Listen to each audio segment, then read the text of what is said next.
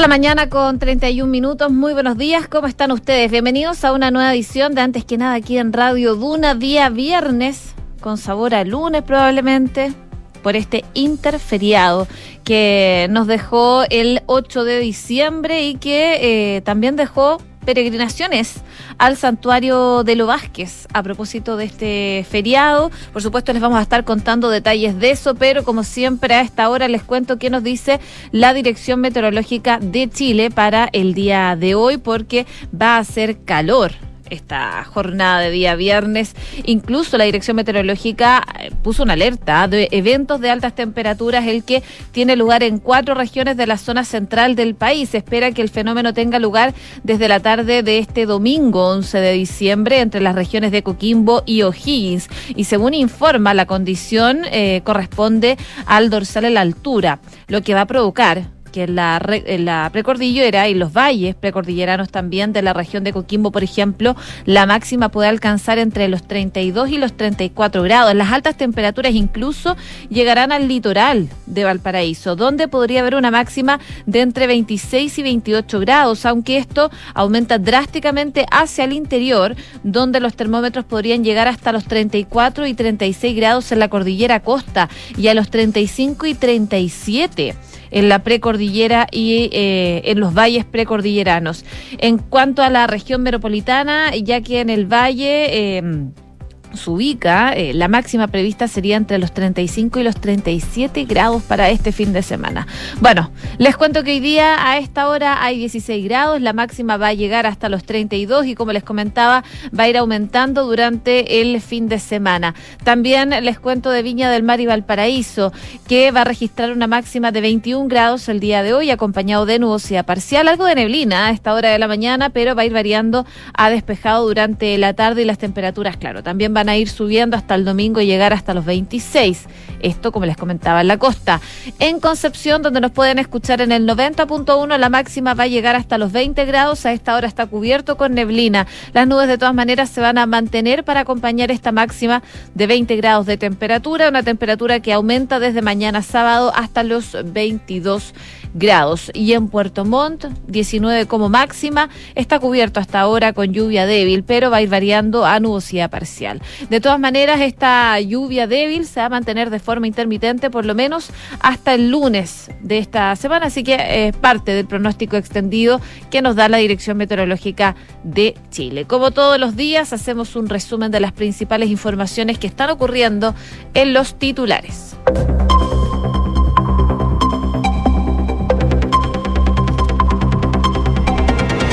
Continuará el diálogo constituyente con el mecanismo de redacción como el gran nudo. Los parlamentarios de Chile Vamos insisten en la necesidad de elaborar un texto con expertos, pero con derecho a voto. En tanto, el oficialismo aspira a un órgano 100% electo. La Corte de Rotterdam pospuso la solicitud de extradición de Karen Rojo y le pidió más antecedentes al Estado chileno. El tribunal otorgó un plazo de tres meses para hacer llegar los nuevos antecedentes. Además, estableció mantener la privación de libertad de la exalcaldesa en el país europeo decretaron prisión preventiva en contra de siete médicos extranjeros imputados por emitir licencias falsas. El eh, tribunal impuso una cautelar más gravosa en contra de cuatro hombres y tres mujeres, sindicados como los líderes de una organización dedicada a defraudar al fisco. Según el Ministerio Público, la cantidad de dinero por la cual habrían perjudicado al Estado, a las ISAPRES y a FONASA se cifra en más de 700 mil millones de pesos. El santuario de Lo Vázquez congregó a más de un millón de peregrinos. Las autoridades hicieron un positivo balance en la jornada de festividad religiosa que volvió a la presencialidad luego de dos años de pandemia. El SAC detectó nuevos casos de la influenza aviar, ahora en Iquique y en Antofagasta. Estos casos se suman al primero detectado en Arica. Los ejemplares enfermos habrían llegado a nuestro país a través de la migración de aves silvestres. En Noticias del Mundo, el Poder Judicial de Perú dictó siete días de detención preliminar en contra de Pedro Castillo. El ex presidente de la República peruano es acusado de haber cometido los presuntos delitos de rebelión y conspiración que están estipulados en los artículos del Código Penal. Por ambos podría recibir hasta 20 años de cárcel. Cristina Fernández se contagió de COVID-19 por lo que tuvo que posponer los eventos en su apoyo a la condena. Una de las actividades aplazadas fue el encuentro del Grupo de Puebla, que ahora se va a realizar el 19 de este mes. En el deporte hoy se retoman los partidos del Mundial de Qatar 2022 cuando Brasil y su potencia ofensiva se midan eh, a una resistente Croacia en cuartos de final a las 12 del día. Más tarde a las 16, Países Bajos y Argentina se reencuentran en Qatar con las semifinales del Campeonato del Mundo como objetivo. Y Cristina Endler eh, fue elegida la mejor arquera del mundo por segundo año consecutivo por la Federación Internacional de Historia y Estadísticas del Fútbol. Desde la institución destacaron el rendimiento de la nacional junto al club francés el Olympique de Lyon. 6 con 37. Partimos revisando las principales informaciones y como les comentaba, para hoy día están citadas las fuerzas políticas con representación parlamentaria para poder continuar con el diálogo constituyente y alcanzar, tras varias semanas de diálogo ya, un acuerdo que pueda permitir avanzar en un órgano que redacte una nueva carta fundamental. Pese a que eh, ya se han fijado algunos puntos importantes, entre ellos los 12 principios constitucionales y el árbitro que va a fiscalizar su cumplimiento, el mecanismo de redacción de la nueva carta se transformó en el último y gran nudo que ha impedido hasta ahora dar luz verde a un nuevo proceso. Chile Vamos, el bloque opositor que participa de los diálogos, persiste en esta idea de que el mecanismo al que se le encargue la redacción de una nueva constitución sea mixto con integrantes electos y expertos designados por el Congreso, mientras que el oficialismo, aunque no descarta la presencia de estos expertos, se mantiene eh, abogando para que este órgano sea redactado 100% por eh, personas elegidas por la ciudadanía. Ahí hablan eh, varias personas, varios políticos que están en las conversaciones, por ejemplo, el senador de la UDI, Iván Moreira, dice tenemos que llegar a una principalmente donde existan los equilibrios y los expertos son imprescindibles para este proceso, pero con derecho a voto.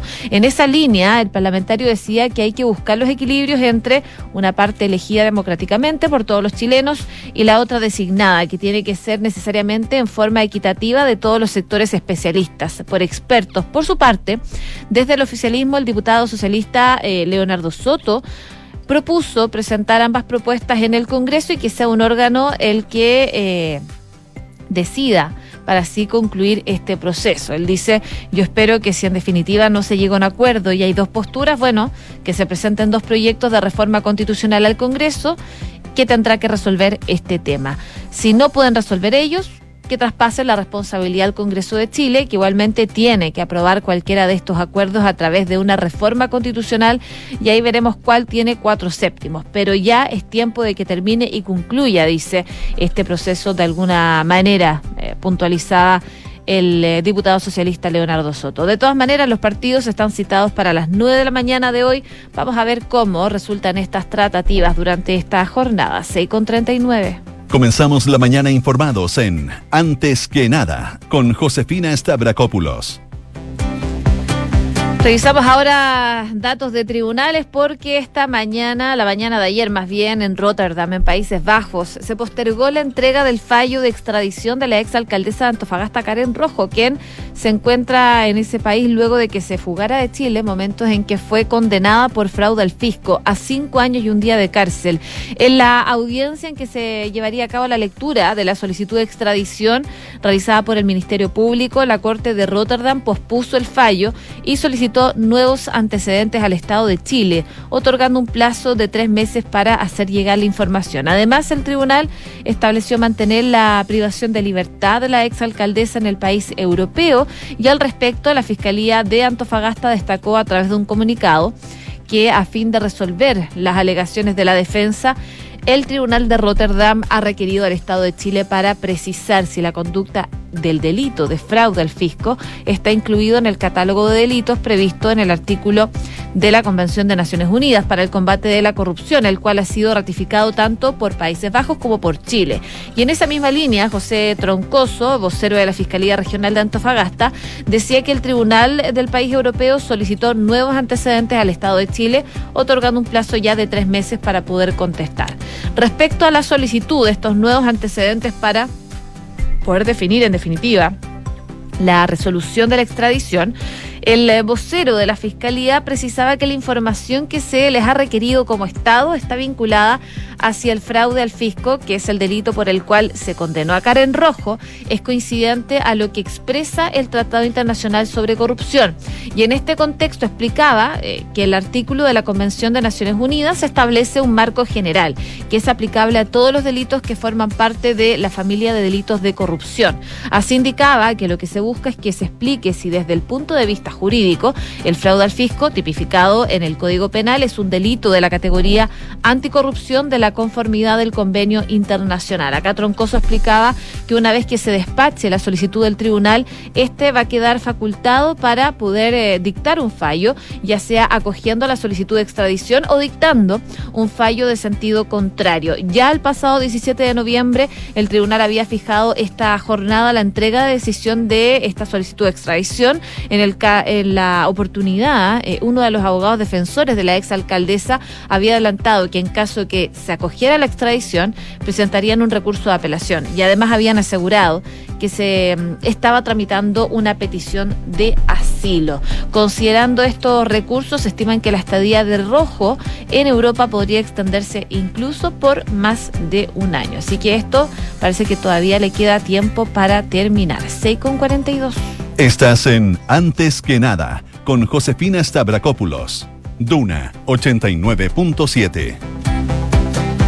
Seguimos revisando informaciones a nivel eh, nacional. Eh, por supuesto, eh, miramos con atención lo que ha pasado con el caso de las licencias médicas. Me imagino que ya lo habrán escuchado, porque desde la mañana de ayer se inició en el Juzgado de Garantía de Santiago, en el Juzgado número 14, la audiencia de formalización de cargos en contra de 30 personas, 24 de ellos médicos colombianos, involucrados en montar una organización eh, dedicada principalmente a emitir licencias médicas fraudulentas.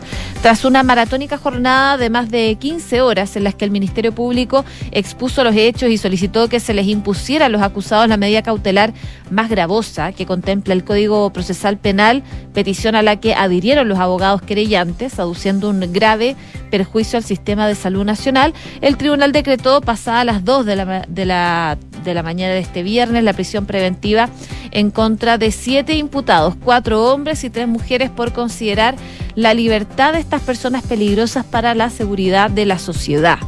Respecto a la situación de peligrosidad, el magistrado advertía que se acreditaron en esta etapa em, las características especiales de participación que estos imputados han tenido por las formas en que han intervenido en esta investigación. Él se refiere a lo que se investigó respecto de ellos en cuanto al desempeño de roles y la actividad eh, de los restantes imputados y resultaron en definitiva ser doctores desde el punto de vista que se limitaron a emitir las licencias médicas en cantidades importantes. En tanto, para los otros 21 imputados, el juez de garantía aplicó un criterio diferenciado de acuerdo con la participación de cada uno, imponiendo la medida cautelar de arresto domiciliario total, arraigo nacional y la prohibición de poder emitir nuevas licencias médicas, estableciendo finalmente 120 días de plazo para que el ente persecutor sustente esta investigación. Hay que indicar también que durante la extensa audiencia, otros dos imputados fueron dejados en libertad, una de ellas con arresto domiciliario total y otra con arraigo nacional, prohibición de comunicación con los imputados y firma mensual. En el marco de esta formalización, el Consejo de Defensa del Estado amplió la querella en contra 22 de los imputados por asociación ilícita. Además de los ilícitos originales, se sumó el delito de eh, obtención fraudulenta de prestaciones improcedentes. Los imputados fueron detenidos ya el martes por la Policía de Investigaciones tras más de cinco meses de una investigación dirigida por la Fiscalía de Alta Complejidad y Crimen Organizado de la Fiscalía Oriente. En el operativo se allanaron dos centros médicos y 32 inmuebles, todos ubicados en distintos puntos de la región metropolitana. Parte entonces de lo que está ocurriendo en este caso de las licencias médicas fraudulentas, como les comentaba, según el Ministerio Público, la cantidad de dinero por la cual se habría perjudicado al Estado, a las ISAPRES y a FONASA se cifra en más de 700 mil millones de pesos. C con 45. Escuchas antes que nada con Josefina Stavrakopoulos.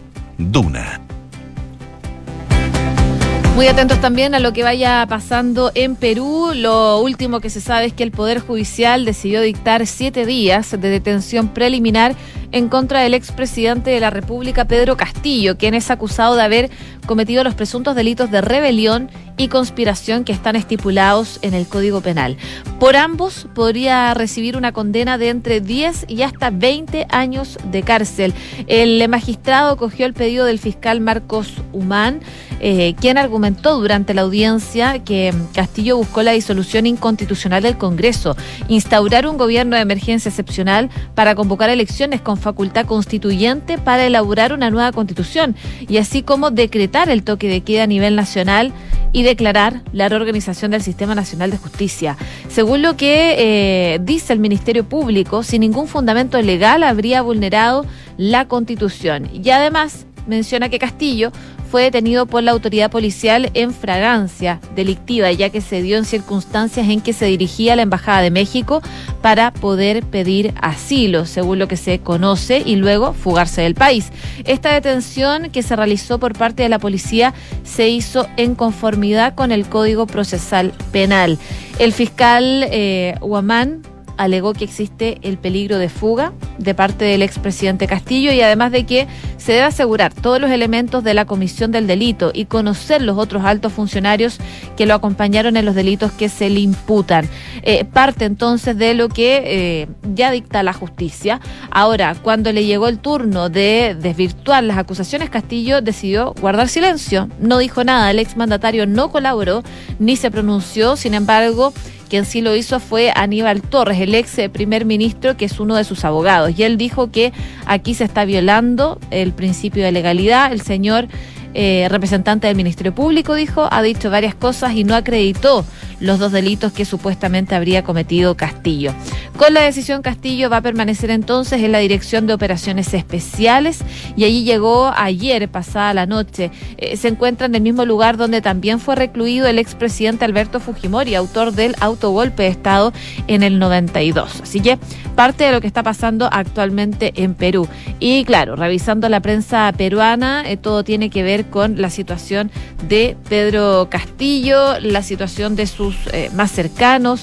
Eh, por ejemplo, habla de Betsy Chávez, exministra, que dice que hay chats del saliente gabinete que la comprometen a ella de este golpe de Pedro Castillo. De hecho, también hay un gerente de prensa de la televisión peruana que asegura que Betsy Chávez estuvo durante el mensaje que dio Pedro Castillo, eh, por el que después fue detenido. También se destaca el día de hoy en la prensa peruana Dina Boluarte eh, y cuáles son las cartas que baraja para su primer gabinete ministerial. Por supuesto, los ojos están puestos ya en el futuro de Dina Boluarte, que es la nueva presidenta de Perú, pero también se destacan eh, los escándalos de la gestión de Pedro Castillo en la prensa peruana. Parte entonces de lo que se destaca el día de hoy a propósito de lo ocurrido con Pedro Castillo el miércoles eh, durante la mañana de Perú, durante la tarde acá en Chile. 6 con 49.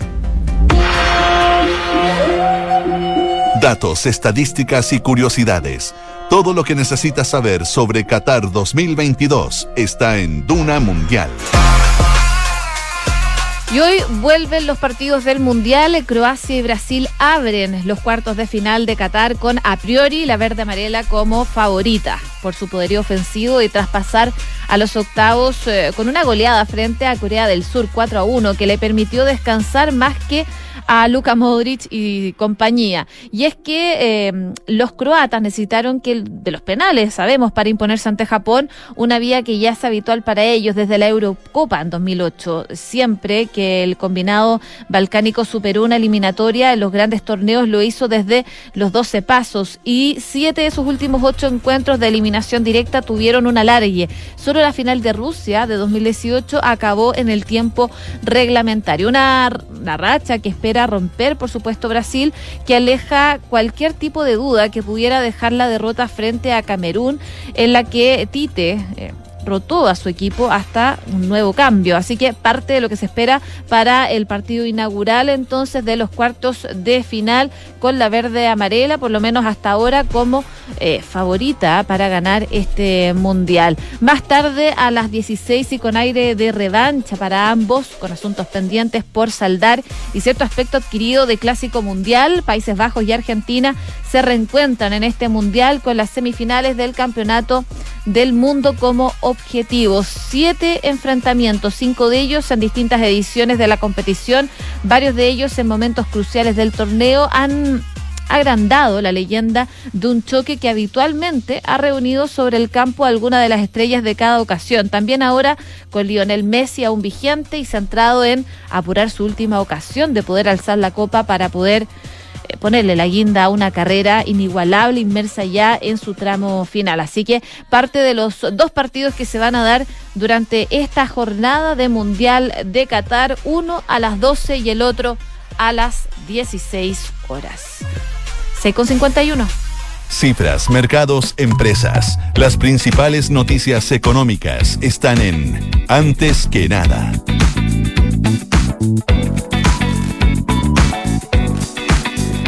Y en la economía se destaca las cementeras que resienten el complejo 2022 en la construcción. Los mayores presiones de costos de productos y la distribución están, como les comentaba, resintiendo los estados financieros de los primeros nueve meses, por lo menos del año, reportados por las cementeras que divulgan sus cifras a la Comisión de Mercado Financiero. Esto como consecuencia de los incrementos en los precios de los combustibles, materias primas y transporte a los que se sumó la alta volatilidad en el tipo de cambio y el aumento de los costos financieros derivados de las alzas de tasa de banco. Además, las tres empresas cementeras locales, Biobío, Polpaico y Melón, fueron golpeadas por la desaceleración de las obras en el sector de la construcción, lo que se reflejó en caídas en los despachos de cemento y hormigón. La provisión de sus productos principales, el cemento, cayó 13,5% entre las tres compañías, eh, descendiendo a 3,7 millones y 3,2 millones de toneladas. En total, 500 mil toneladas menos.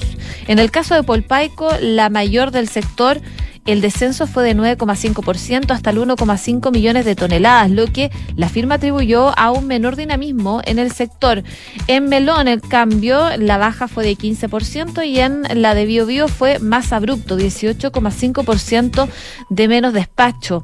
La baja actividad económica mundial, sumado a ello la inestabilidad política, económica local, han afectado negativamente la inversión, sumado a ello las detenciones parciales de proyectos de explotación minera durante el trimestre julio y septiembre han provocado una baja en los despachos de cemento y hormigón, según lo que destaca Bio Bio. Y en otras informaciones del ámbito económico, también les cuento que Fitch mantiene la clasificación de riesgo para Chile y eh, por supuesto se destacan las señales de moderación política. La agenda calificadora de riesgo Fitch Ratings anunció que eh, decidió que mantiene la nota crediticia de Chile en A menos y también su perspectiva estable y destaca las señales de moderación política en el país. La entidad señaló que el ranking de Chile se basa en un balance soberano relativamente sólido con un ratio de deuda pública PIB muy inferior a la de sus pares sólidos indicadores de gobernanza, un historial de políticas macroeconómicas creíbles, centradas en un régimen de objetivos de inflación y un tipo de cambio flexible. Esta fortaleza, sin embargo, se ven eh, contrarrestados por un ingreso per cápita que, según las previsiones, seguirá siendo bajo en comparación con sus homólogos, una elevada dependencia de materias primas y un deterioro en los indicadores de apalancamiento externo y de liquidez. Además, Fitch aseguró que el proceso constitucional en curso crea incertidumbre. En el sentido, puntualizó que con la nueva Carta Constitucional de Chile fuertemente rechazada en septiembre y los índices de aprobación por debajo del 30% del presidente Boric han dado algunas señales de moderación, lo que podría ayudar a alcanzar un consenso con la oposición en el Congreso para poder avanzar en este programa de reformas. Parte entonces de lo que dice Fitch y la calificación para Chile que se mantiene. 6,55. A esta hora en Santiago, 26 grados de temperatura. Y les cuento que asegurar tu futuro con Visa Inversiones y puedes recibir asesoría de los expertos de Visa Life Plan para maximizar los beneficios tributarios de tu ahorro previsional voluntario. Encuentra el plan que mejor se adapta a ti en visainversiones.cl. ¿Y sabías que puedes comprar de forma anticipada los servicios funerarios de María Ayuda? Entrégale a tu familia la tranquilidad que necesitan y estarás apoyando a cientos de niños. De la Fundación María Ayuda, convierte el dolor en un acto de amor. Cotiza y compra en www.funerariamariaayuda.cl. Y si estás por pensionarte, toma la mejor decisión y conoce la nueva modalidad de renta vitalicia inmediata con aumento temporal de pensión. Cuenta con consorcio más de 105 años de trayectoria. Solicita asesoría y más información en consorcio.cl. Por supuesto, ya está instaladísimo Rodrigo Álvarez para adelantarnos qué se viene en Duna en Punto. ¿Cómo estás, Ro? Hola, José. Eh, vamos a revisar varias cosas en Duna en Punto porque estaremos muy pendientes de lo que pasa en Perú eh, por dos caminos. Uno, lo que tiene que ver el futuro judicial del expresidente Pedro Castillo, detenido ya por eh, orden de la justicia peruana, va a estar siete días al menos en prisión preventiva, de acuerdo a la información que se entrega desde el vecino país. Y lo otro, cómo se restablece la situación política, también económica y social en el vecino país, las tareas que tendrá la nueva presidenta, eh, por lo pronto un nuevo gabinete y a ver si se confirma una fecha para eh, generar las elecciones anticipadas en el vecino país. Así que va a estar muy pendiente de lo que pase eh, con el Perú durante el transcurso de las próximas, las próximas horas. Vamos a estar pendientes también de lo que pase en materia de acuerdos constitucionales. Pensábamos que la semana eh, iba a terminar eh, con un acuerdo algo ya sellado. Bueno, no ha sido así. El principal nudo, la principal traba, está dada por el órgano que tiene que redactar la futura constitución. No hay acercamientos muy concretos de parte de la oposición, tampoco de parte del oficialismo, así que vamos a estar pendientes también de lo que ocurra en ese, en ese sentido. Así que mm, pendientes de esta reunión de los acuerdos constitucionales que se va a generar hoy nuevamente a partir de de las 9 de la mañana. Varias cosas que revisar entonces. Hacemos una breve pausa comercial y seguimos revisando informaciones aquí en Radio Duna, el 89.7.